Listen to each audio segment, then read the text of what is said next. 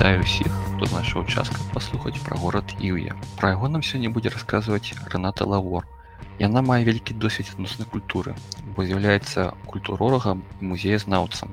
Рэната 24 гады адпрацавала ў культуры і 8 гадоў на кіруючых пасадах. І пачаць нашу размову я б хацеў з помніка чатыром канфесіям, які знаходзіцца ў Іўе. Гэта такі своеасаблівы манумент, які ўвасабляе талерантнасць і міралюбства жыхароў Іўе. Рэната, што вы ведаеце пра гэты манумент?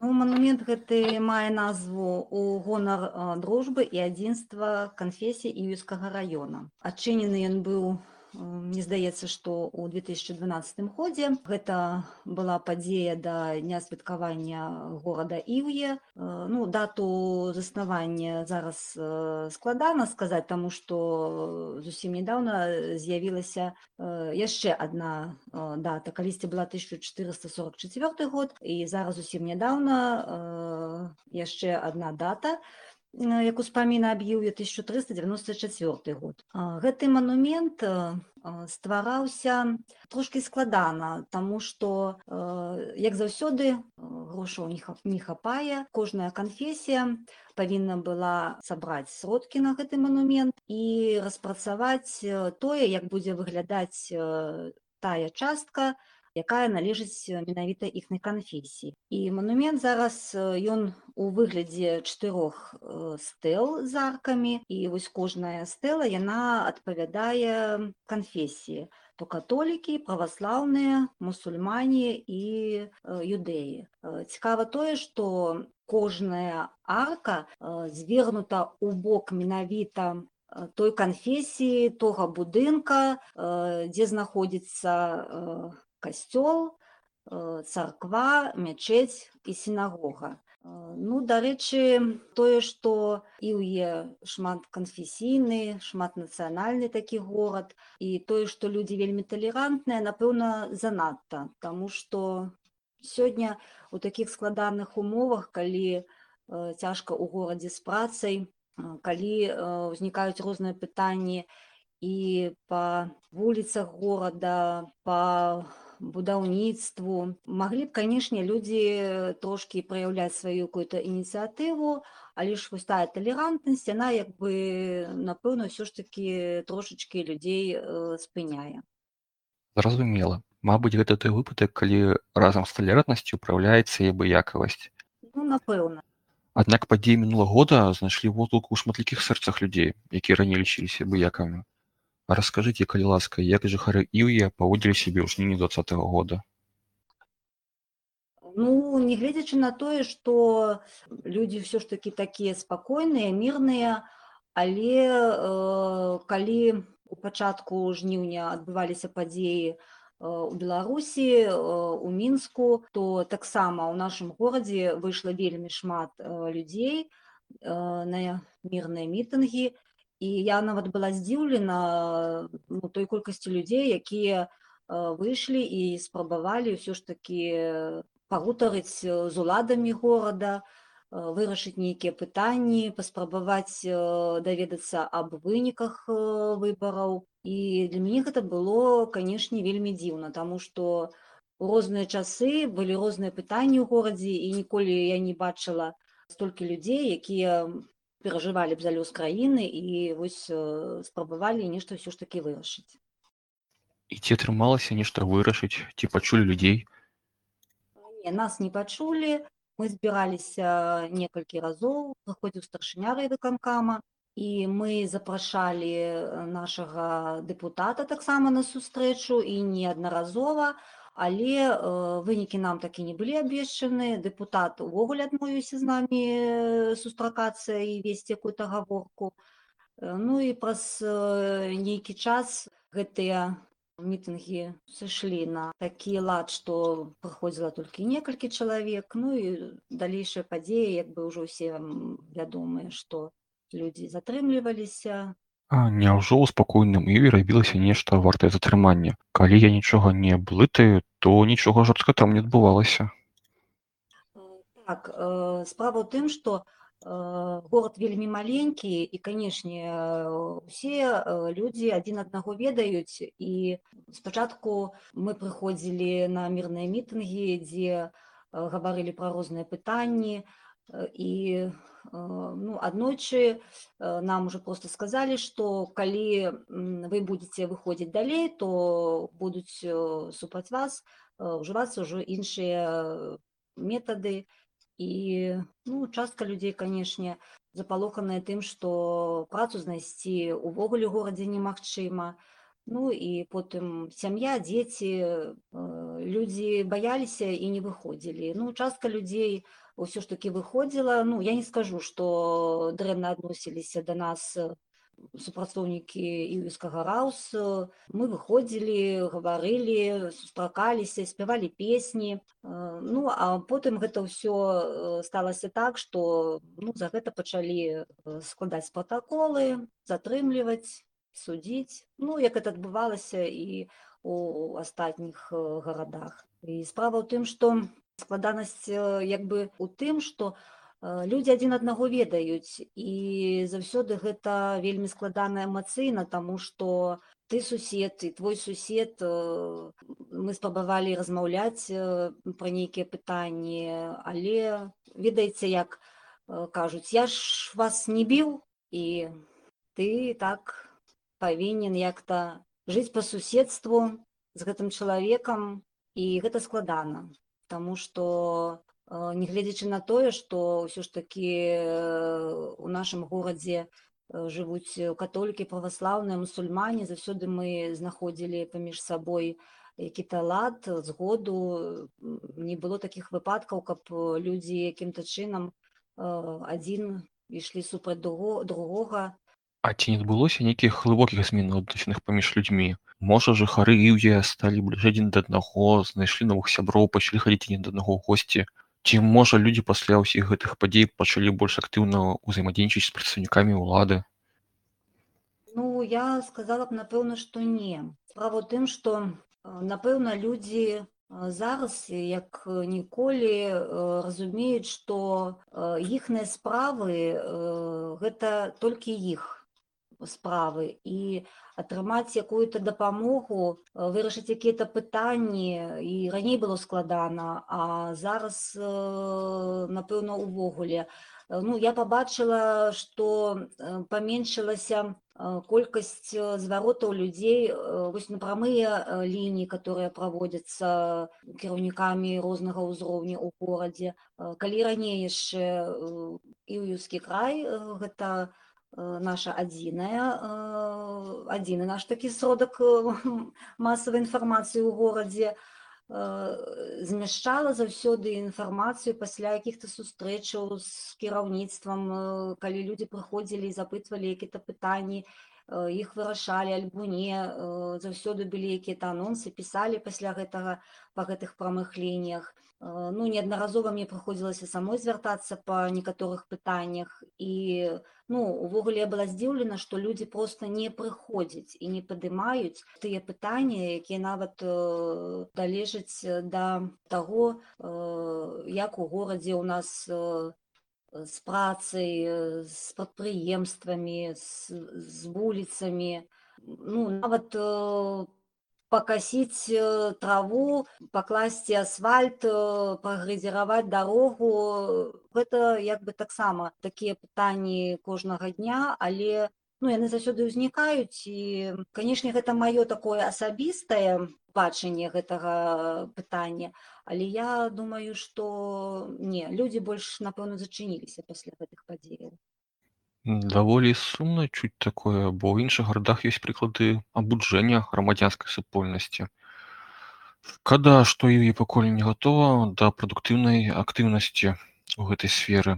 Давайце паспрабуем перайсці да тэмы сродка масавай інфармацыі. Вы ўзгадзялі газету івіскі край. Я зараз гляджу вікіпедыю, бо я быццам бы падрыхтаваўся да нашай размовы і Вікіпедыя мне падказвае, што нягледзячы на адносна малы памер горада, ён мае свой тэлеканал і раённае радыё. Што вы можаце пра іх расказаць? Ну, у прыклadu наконт радыё нічога не магу сказаць ніколі ўвогуле не чула. Наконт э, тэлебачання ну зараз увогуле не гляжу таму што э, гэта таксама не незалежнае тэлебачанне скажем так. Э, як і іўскі край так і тэлебачанне іўе я лічу больш аднабакова ўсё ж такі асвячае тыя падзеі які адбываюцца і горадзе. і ў краіне і ну напэўна гэта не вельмі добра што я гэта не чытаю і не гляжу але гэта маё асабістае такое гледжанне на гэтыя сродкі масавай інфармацыі таму што ну я ім не вельмі давяраю зразумела з вашых слоў можна зрабіць сумную выснову, што афіцыйных сродкаў масы інфармацыі, якім людзі давяраюць у іве няма. Тады давайте пакінем гэтую тэму і паразмаўляем пра культуру. Думаю, што вы, як культуролог і музеязнаўца зможаце шмат цікавага расказаць па гэтай тэме і пра сваё месца ў культуры іўя. Ну так сталася, што я калі скончыла універсітэт культуры, прыйшла на працу ў культуру іўюшчыны э, яшчэ ў 1989 годзе. І апошнія 8 гадоў працавала э, на кіруючых пасадах. Э, у 2005 годзе я стварала іўскі раённы цэнтр рамёстваў, а ў 2009 годзе у нашым горадзе адчыніўся першы ў Беларусі музей нацыянальных культур. Э, ну і вось я ўзначаліла гэтую установу амаль з голага будынку, Таму што не было ні мэблі, ні фондаў, ні супрацоўнікаў. І я хочу сказаць, што культура ўсё ж такі ў нашым горадзе э, ну можа гэта на... Э, таму што я як бы шмат гадоў працавала і зараз цікаўлюся і падтрымліваю адносіны з некаторымі сваіх калег мне здаецца што ўвесь час працавалі добра так натхнёна з такой цікаўнасцю усе кіраўнікі устаноў былі разам са сваімі калегамі зацікаўлены ў тым каб добра праходзілі мерапрыемствы мелі добры ўзровень ну заўсёды было шмат пытанняў зразумела фінансавых Таму што трэба было езжаць у экспедыцыі, збіраць экспанаты, набываць якую-то апаратуру. Але нягледзячы на гэта ўсё, мы былі якой-то такой адной камандай, якая ўсё ж такі змагалася з усімі гэтымі перашкодамі і так і ў нашым музеі была адчынена першая экспазіцыйная зала. Ну пасля таго, як я ўжо сышла, адчынілася зала э, пра татараў, пасля пра яўрэяў і і ў сённяшні час э, вельмі шмат ёсць такіх брэндавых мерапрыемстваў э, гэта і баль барбары радзівілу ў геранёнах это шляхецкі фэст у жумаслаўлі і самы знакаміты напэўна ўжо все чулі на ўсю Беларусь гэта іўскі памідор і самае такое складанае пытанне якое заўсёды мяне хвалявала у галіне культуры гэта тое што платныя паслугі Ну напэўна да іх трэба ставіцца неяк іначай. Зразумела што грошы трэба зарабляць каб ісці нейкім чынам развівацца але ну не так складана што план даводзіцца кожны год ён павышаецца і супрацоўнікі увесь час аб гэтым думаюць яны заклапочаны не тым каб як-то падымаць узровень сваіх мерапрыемстваў каб падтрымліваць сваіх калег па працы каб як-то натхняцца а пра тое як зарабіць грошы ну зразумела што у кожнай краіне напэўна ёсць і ўваходныя білеты ў музеі але гэта ўсё ж такі стаўленне такое што ну не павінна быць такога што чалавек прыходзіць альбо не прыходзіць яго трэба як-то зацікавіць ну увогуле. І напэўна шматлікія гэтыя ўсе мерапрыемствы распрацоўваліся ну з мэтай каб выканаць план платных паслуг. А пасля ўжо яны становіліся такімі брэндавымі мерапрыемствамі якія кожны рэгіён на сённяшні час мае свой. І вось у мінулым годзе іюскага памідора не было свята таму што пандэмія ну, падчас як бы каранавірусных гэтых усіх хвароб не праводзілася не ведаю як у гэтым годзе але э, зайшла на сайт юскага выканкама і на планёрцы у старшыні э, ну пытанне як бы ўжо паўставала таму што звычайна гэта свята праходзіць у жніўні і наш горад называюць не толькі маленькі Іерусалім, не толькі татарская сталіца, але і памідорная краіна. Таму вельмі люблю сваю культуру, вельмі за яе заўсёды радуюся э, за тых спецыялістаў, за тых людзей, якія ў ёй працуюць, нягледзячы на ўсё.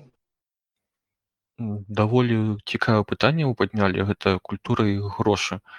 Я ўвесь час лічыў, што асноўная падтрымка культуры ідзе праз бюджэт. Няўжо вам ніхто не дапамагае?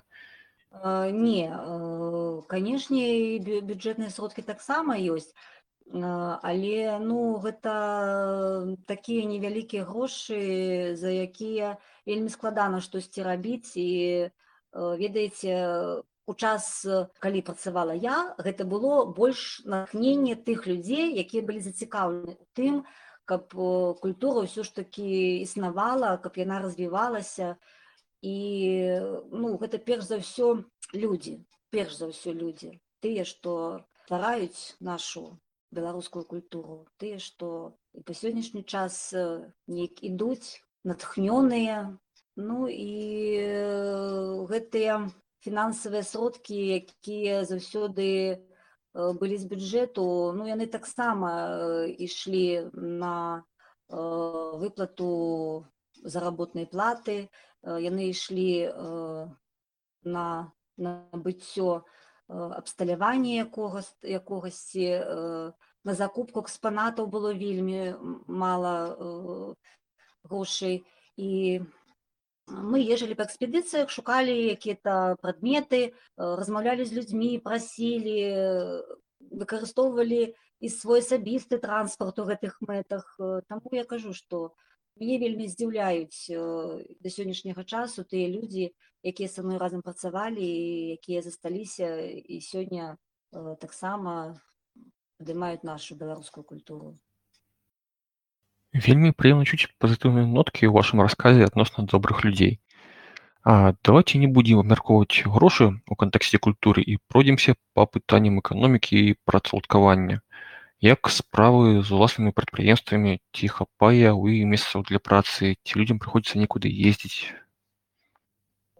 такое самае балючае напэўна пытанне для нашага горада э, таму што нават э, тыя прадпрыемствы которые у нас былі невялічкія гэта малочны завод э, гэта хлебазавод э, яны зачыніліся ўжо вельмі даўно так даўно што я нават не магу ўжо ўспомніць калі гэта адбылося і справа ў тым што э, з кожным годам неяк адбываецца так складаней і горш таму што і будаўнічай арганізацыі у нас у юрі няма ніякай і спажывецкае таварыства у нас таксама няма амаль напэўна ўжо два гады. І на сённяшні час э, скажем так прамысловасць уся яна прадстаўлена іўскім раённым прадпрыемствам жыллёва-камунальнай гаспадаркі. Э, гэта вытворчае аб'яднанне тэхмаш завод э, сельгасмашын невялічкае прадпрыемства.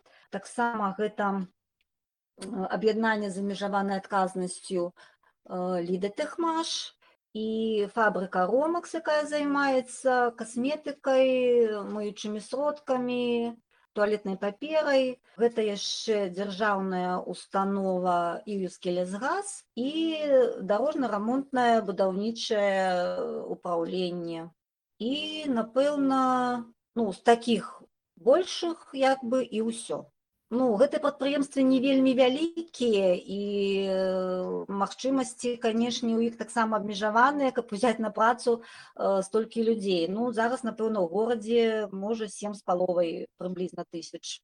І наш э, раён усё ж такі больш э, сельскагаспадарчы. Э, на сённяшні час, э, напэўна, існуе ну, прыблізна чатыры камунальныя сельскагаспадарчыя прадпрыемствы.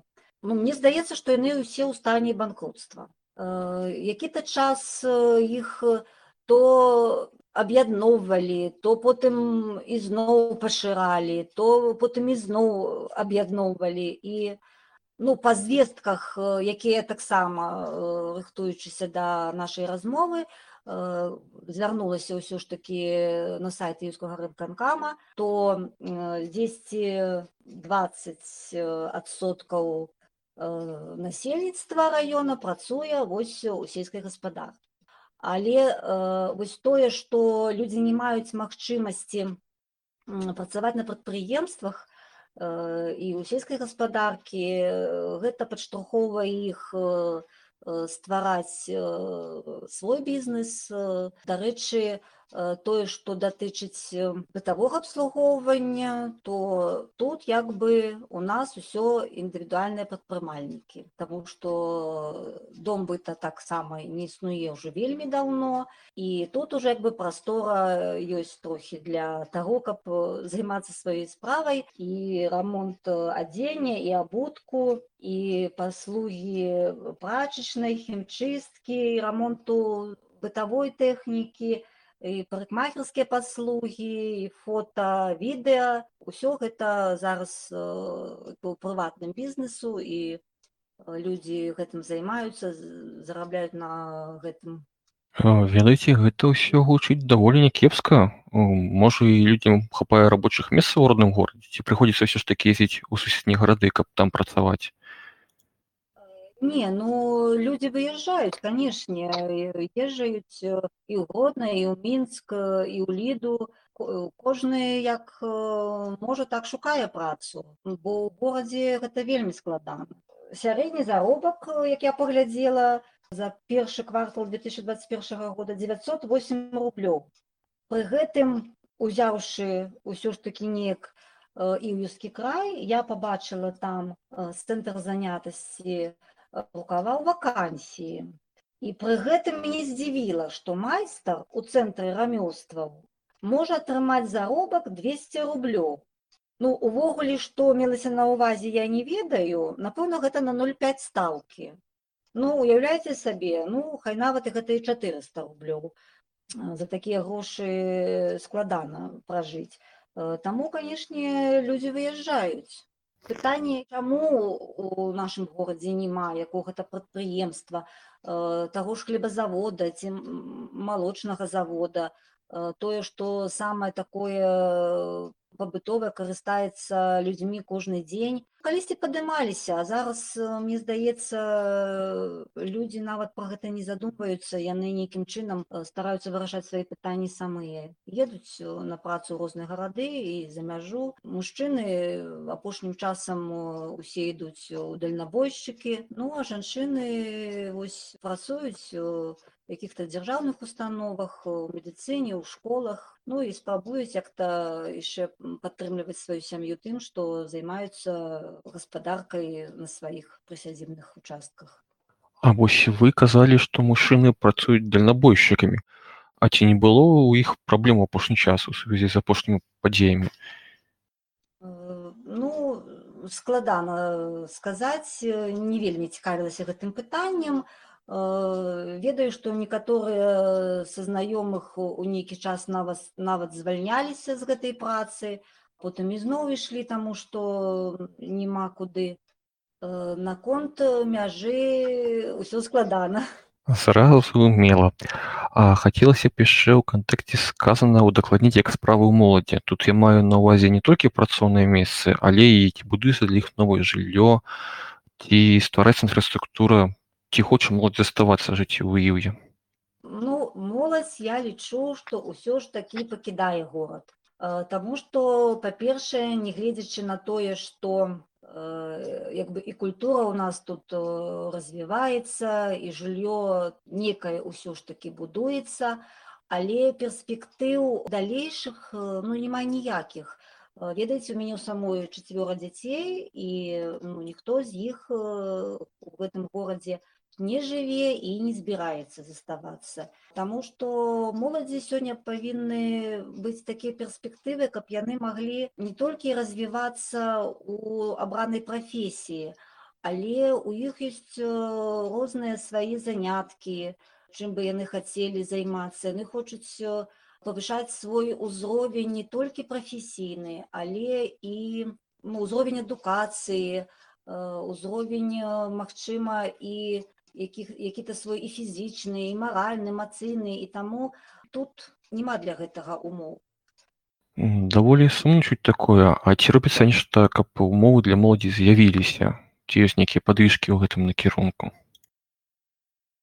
Ну, э, возьмем самае простае тое, каб для моладзі бавіць нейкі час у якіх-то установах. Нягледзячы на тое, што ў нас ёсць вялікі прыгожы дом культуры, ну на сённяшні на сённяшні час там нават не праводзяцца дыскатэкі.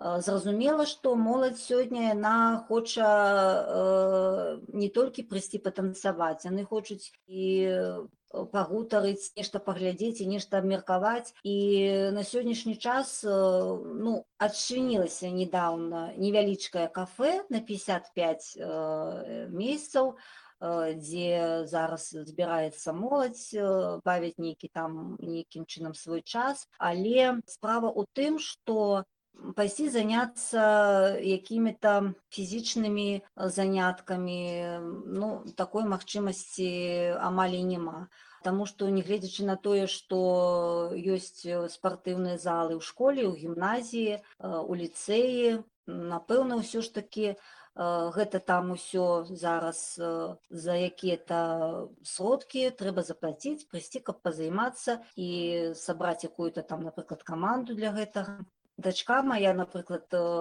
музыкант яна таксама мае такія мэты каб развівацца як музыкант каб даваць канцэрты а ў нашым горадзе і людзі такія трошки складаныя яны і ў тыя часы не заўсёды прыходзілі на тыя мерапрыемствы каб нешта паглядзець каб пацікавіцца і ў музеі і ў на спектакль і на канцэрт ну заўсёды было вельмі складана сабраць колькасць людзей ну моладзь прыязджае на лета да бацькоў ну пабылі паехалі назад у горад таму што ўсё ж такі нават ад нас паблізу знаходзіцца ліда і нават калі заходзіць размова пра размеркаванне то ну нават туды ўжо ніхто не хоча ехаць таму што мінск гродна віцебск такія яшчэ буйнейшыя гарады напэўна ўсё ж такі прапануюць нешта больш для моладзі. І я б нават склад сказала што напэўна сёння моладзь ўсё ж такі больш патрабавальна і да ўзроўню адукацыі. Яны хочуць каб гэта было інакш таму што ну я мама я размаўляю сваімі дзецьмі і бачу як яны адносяцца да сваёй вучобы што яны гавораць пра адукацыю ў нашай краіне і хацелі б мець атрымліваць больш магчымасцей каб самім развівацца а тое што яны пастаўлены ў рамкі у нейкія рамкі гэта ну напэўна нашага больш такога старэйшага пакалення мы так прызвычаіліся да гэтага а яны ўсё ж такі хочуць іншага жыцця Моладзь заўжды імкнецца да лепшага, на тое яна і моладзь. Спадзяюся, што ў будучыні ЮВЕ зможа больш прапанаваць новаму пакаленню. Між тым ёсць яшчэ адно важнае пытанне пра ахову здароўя. Ці была нейкая актыўнасць у сувязі з ковідам? Ці былі там людзі, якія займаліся валанцёрствам па гэтай тэме? Раскажыце, калі ласка. Так і я была таксама ўражана тым што ў нашым горадзе ўсё ж таки такія людзі былі і гэта было у цэнтры творчасці дзяцей і моладзі вось калі толькі пачыналіся ўсе гэтыя пытанні наконт недахопу сродкаў касцюмаў для медыкаў яны праявілі ініцыятыву і збіралі сродкі і шылі жанчыны самыя шылі касцюм касцюмы для наших медыкаў вось такім чынам яны дапамагалі э, нашай бальніцы спраўляцца з э, сродкамі індывідуальнай абароны і яшчэ я хочу сказаць что э, ну пазітыўная вось у плане аховы здароўя у нашым горадзе гэта тое что заўсёды наколькі я себе колькі себе памятаю было пытанне недахопу кадраў а зараз ну сітуацыя так вельмі палепшылася ўсё ж такі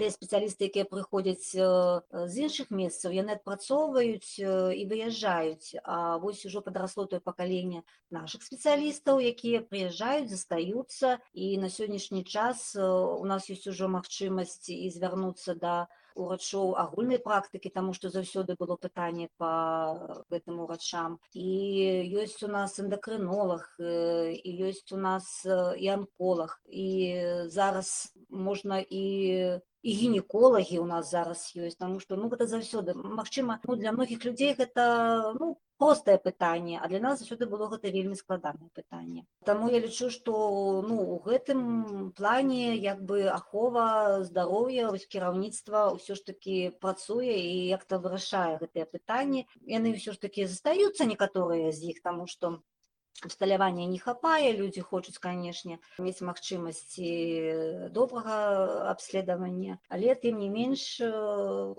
гэта зрушылася ўсё такі лепшы бок нягледзячы там на тое што так складана з эканомікай з прадпрыемствамі.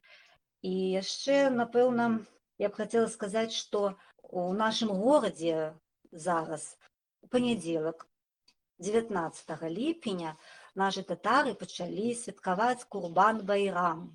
Гэта такое вельмі вялікае свята і такая значная падзея для іх і канешне мы заўсёды таксама аб гэтым памятаем. І напэўна скончыць сваю размову я б хацела тым што у нашым горадзе ёсць касцёл святых апосталаў петра і павла. І ў 2002 годзе каля яго у Э, з'явіўся помнік Ісусу Христу. Памятаеце такі як у Рэды Жанейра вялікі, а ў нас маленькі. І вось э, ён стаіць на такім узгорачку і як бы распрасцёршы свае руки абдымае наш горад і захоўвае яго напэўна ад усёга злога ад небяспекаў і напэўна глядзіць так у будучыню з надзеяй і мы таксама разам у гэтым горадзе праваслаўныя мусульмане католікі. Хочам каб краіна наша была незалежнай каб яна развівалася каб мы усе маглі мець магчымасць быць здольнымі здатнымі працаваць на яе багацце праслаўляць яе Вельмі добрыя словы, хай так усё яно і будзе. Шчыры дзякуй, Рэната, што знайшлі час, каб расказаць нам пра Іве. Сама дзякую і ўсім слухачам. Пакідайце водгукі на наш падкаст, так вы дапаможаце большай колькасці людзей даведацца нашай пляцоўцы. Падпісвайцеся на нашыя профілі ў соцсетках і дзяліцеся сябрамі.